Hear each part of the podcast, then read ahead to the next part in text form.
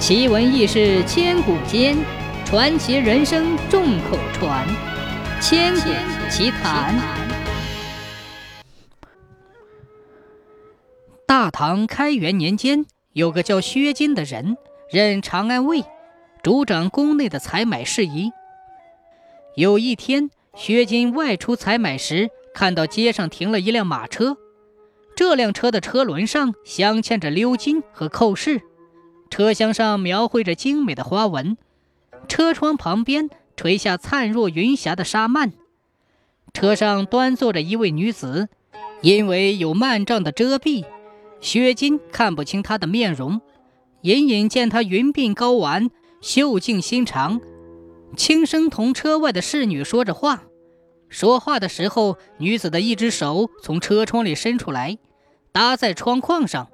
那只手莹白似雪，柔软纤细，没有任何装饰，明明是极素的，却令人感到华美至极。薛金这一生从来没有见过这么美的手。他痴痴地看着，直到身后的侍从连连咳嗽示意，才意识到自己失态。站了一会儿，他从怀里掏出一个花纹异常精美的银质小盒子，交给了侍从。他压低声音，在侍从耳边嘱咐了几句。侍从连连点点头，走到那辆邮币车附近，拿出小银盒，装作漫不经心的样子把玩着。薛金知道他一定会喜欢的。那女子果然上钩了，派遣侍女去询问价钱。侍从说道：“嗯，不卖。”侍女有些失望。然而却不肯放弃，说道：“我家小姐非常喜欢这个盒子，您就开个价吧，多少钱都行。”侍童答道：“嗯，这是我家主人长安薛少府的东西。薛少府说了，如果车里的人问起的话，就免费送给他吧。”侍女听了非常高兴，接过盒子，走回车子旁边，递给了他的主人。车中的女子听了侍女的回话，说道：“那就请薛少府一步说话。”薛金紧走几步，来到邮币车前，车中的女子软语向他道谢，声音极为好听，骨子里的温柔直沁人心。薛金知道那女子对自己的礼物十分满意，言谈之间渐渐大起胆子来，竟然有挑逗之意。那女子听了，只是轻笑，并未恼火，还对薛金说道：“奴家住在金光门外，这就要回去了。您要是有空闲的话，就到我家里去看看吧。”薛金忙不迭地答应着。车夫挥起鞭子，那辆车就沿着大道往前走去。宝马香车渐渐走远，空气中只留下点点的暗香。这天晚上，薛金做了一晚上的好梦，那女子音容笑貌一直在他脑海里浮沉。第二天忙完公务之后，他迫不及待地登门造访了。出乎薛金意料的是，女子住所竟是一处颇为森严的府邸，檐牙高啄，朱门洞开，门前人来人往，车迹甚重，门前的气势。忽然令薛金觉得自己此行有些莽撞，犹豫了半天，他也没敢找看门的通传。直到天色变暗，那女子家里的客人都渐渐散去，薛金才鼓起勇气请看门人替自己通报。过了一会儿，看门人将薛金带了进去。进门后，看门人说他家主人正在梳妆，叫薛金在厅内稍微等一下。薛金听了，心中窃喜。那女子看来身世显赫，竟然还记得同自己的约定，真是三生有幸啊！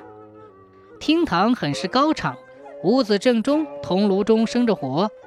薛金在门外等了很长时间，这会儿早已冻透，不住的打个冷战，索性走到炉子旁边，把手伸过去取暖。他烤了半天，却不觉得身上有丝毫的暖意。心中正奇怪，有个侍女走了出来，说道：“我家主人请你进去。”薛金连忙点点头，随那女子走入内厅。内厅也是非常宽敞，梁柱上层层叠叠的青布幔帐，随着人走带动着气流，不住的飘荡翻卷。薛金远远地看着桌子上放着一盏灯，灯光有些暗淡，看起来似乎很近，走过去又好像隔着很远。他心里有些发毛，回过头来却发现那侍女已经走了出去。这屋子里的陈设无端的叫人后背发凉，无论如何也无法同那活色生香的女子联系到一起。薛金内心恐惧，打起了退堂鼓。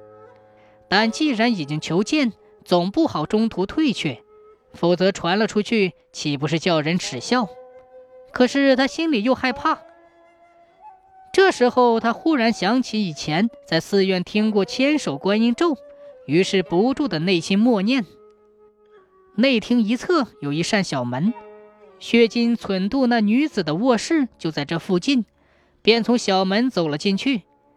走廊的尽头有一间屋子，他推门而入，有股熟悉的香气扑面而来，果然是那女子的闺房。屋子里的陈设极为雅洁，靠墙的地方摆着一张卧榻。榻上垂着轻纱软帐，薛金透过灯光，隐隐约约看到一个人的影子。那峨峨高就、修长的脖子、不盈一握的腰身，不就是自己昨天遇见的那个女子吗？薛金心跳加速，急速走了过去，一把掀起床帐。原以为那女子一定会在灯下含羞凝涕，可薛金掀开纱帐之后。却发现女子的头上还蒙着一方红罗巾，在烛火的照耀下，灯影迷离，如梦似幻。他伸手去掀那女子头上的红罗巾，竟然没有掀掉，再掀还是没能掀掉。那女子好像有意同他拔河一般，不管他怎么用力，就是不让他如愿。春宵苦短，薛金心里着急，他卯足了浑身的力气。用力一拉，终于把红罗军扯了下来。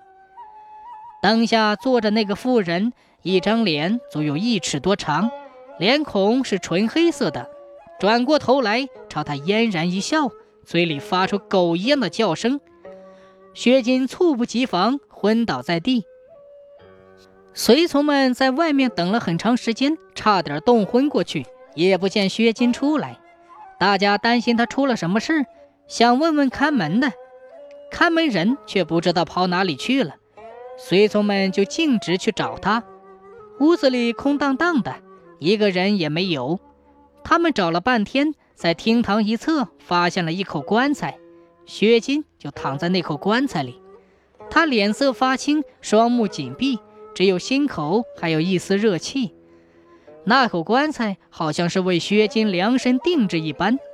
随从们想把他从棺材里弄出来，折腾了半天也没有达到目的，最后还是找来了工具，把棺材给拆了，薛金才得以脱身。他们不敢在此久留，七手八脚的将薛金抬上车，就找了一家旅店，对薛金又是掐人中，又是灌汤药，可他依然昏迷。薛金休养了一个多月后，才渐渐的苏醒过来。